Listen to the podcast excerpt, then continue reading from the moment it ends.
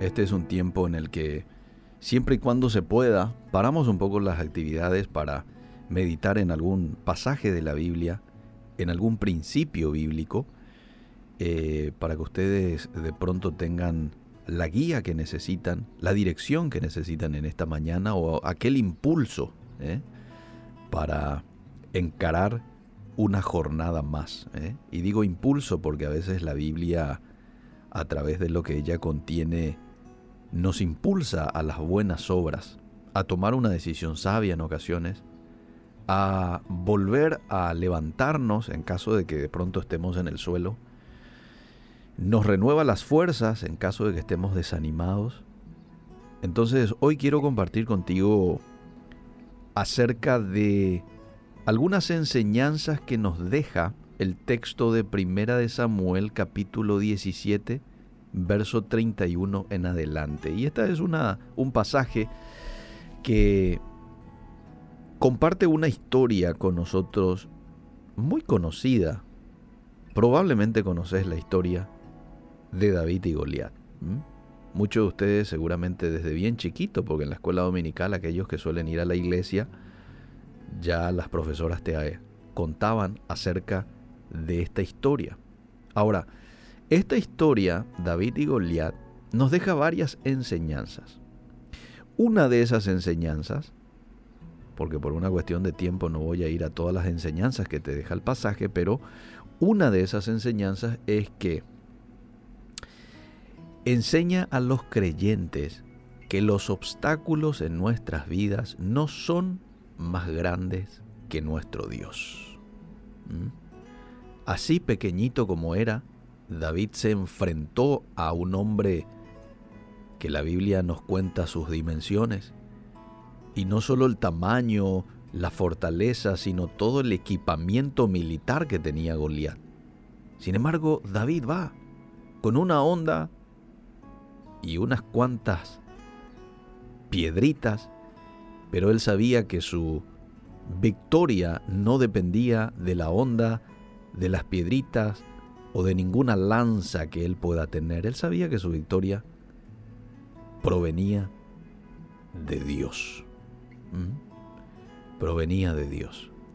Hoy nuestro Goliat puede ser una situación angustiosa, pero debemos entender que el Señor es soberano sobre todo en el cielo y en la tierra y que tiene el poder para darnos la victoria así como le ha dado a David. David tenía una confianza imperturbable. ¿Sabes por qué? Porque sus experiencias pasadas habían demostrado que Dios era fiel. El joven pastor de ovejas recordó cómo el Señor le dio la victoria en dos ocasiones distintas. Cuando un león y un oso amenazaron su rebaño, ya Dios le había dado la victoria a David. De la misma manera nosotros, amables oyentes, nuestra fe se fortalece de manera semejante cuando recordamos la ayuda de Dios en nuestras vidas. Y también cuando leemos acerca de la fidelidad de Dios en la Biblia.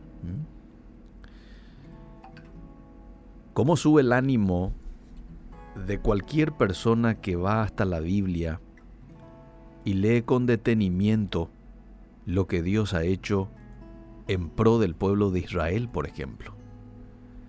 O en pro de ciertos personajes determinados en algún momento de la historia, un David, un Daniel, un José, un Moisés, un Jeremías, eh, un Pedro, un Pablo.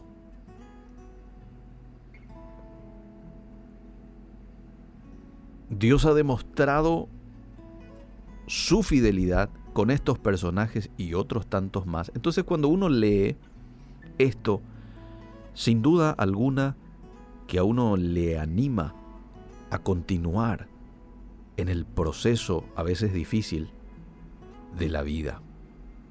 El joven pastor de ovejas recordó cómo el Señor le dio la victoria en esas dos ocasiones y continuó. Qué importante es llevar un registro de la fidelidad de Dios. para que cuando enfrentemos alguna prueba podamos leer lo que hemos escrito y así fortalecernos con la seguridad de que Dios ha demostrado ser digno de confianza en el pasado. Muy importante. No todos, yo sé, tienen la costumbre de escribir sus experiencias. Hay mucha gente que sí, le sale y le sale de taquito, ¿verdad? Escriben todos los días lo que les pasó, lo que les pasa, cómo se sienten. Le llaman el diario, ¿verdad? Otros no estamos muy familiarizados con esta costumbre, esta buena costumbre, pero tenemos que ejercitar porque es importante recordar la fidelidad pasada de Dios para que cuando de pronto esté necesitando de alguna palabra de aliento yo pueda ir hasta las páginas de ese libro, de esa agenda y pueda ver, ah, mira, esto Dios provisionó en un momento de necesidad mío de mi familia. ¿Y por qué no lo hará ahora? Confiar en el Señor nos da la valentía para enfrentar nuestros gigantes. Así es como podemos responder a los desafíos, basándonos en tres verdades importantes. Tres verdades importantes. En primer lugar, ¿quién es Cristo en nosotros? En segundo lugar, ¿quiénes somos nosotros en Cristo? ¿Mm? Y en tercer lugar, lo que tenemos en Cristo. ¿Quién es Cristo nosotros? ¿Quiénes somos en Cristo? Y lo que tenemos en Cristo. Te doy la respuesta. ¿Quién es Cristo en nosotros? Es nuestro Salvador, es nuestro proveedor. ¿Quiénes somos en Cristo? Somos hijos adoptivos de Dios según seguros por la eternidad y con la presencia del Espíritu Santo en nuestras vidas. ¿Qué tenemos en Cristo? Tenemos la promesa de acceso directo al Todopoderoso. ¿Cuál es tu Goliat hoy? ¿Cuál es aquello que con tus fuerzas no vas a poder vencer? ¿Ya identificaste? Probablemente muchos identificaron y muy rápido. Mi Goliat es mi matrimonio casi destruido. Mi Goliat es este pronóstico que estoy teniendo en materia de salud. Mi Goliat es este vicio que no puedo dejar. ¿Mm? Identifica cuál es tu Goliat hoy. Y una vez que identificaste, te digo lo siguiente, en vez de fijar tu atención en el Goliat, comenzá a enfocarte en la grandeza del Dios que tenés. Si confías en Él y le obedeces, su Espíritu Santo te va a equipar para enfrentar el problema y tu fe se va a gloriar. ¿Mm?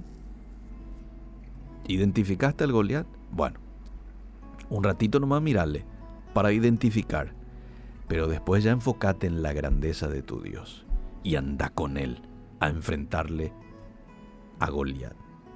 Yo creo que algo que le dio mucha confianza a David cuando estaba caminando rumbo a Goliat es de que él se enfocó en el Dios que tenía. Probablemente iba conversando con Dios mientras se acercaba. No sé, me hago la película. Señor, así como me has dado la victoria con aquel león, con aquel oso, yo te pido que en esta mañana o en esta tarde eh, me puedas dar la victoria para con esta persona que le tengo enfrente. Supongo yo que David estaba orando, estaba en comunión con Dios. Y cuando eso hizo, no se podía enfocar en la grandeza de este hombre ni en su eh, herramienta militar que pueda tener. Eso nos ocurre. Cuando le hacemos parte al Espíritu Santo de Dios en nuestras vidas y le decimos, Señor, te pido tu sabiduría, te pido tu fortaleza para afrontar esta situación por la cual estoy afrontando y nos desenfocamos del Goliat para enfocarnos en Dios y ahí es cuando Dios nos equipa para enfrentar el problema.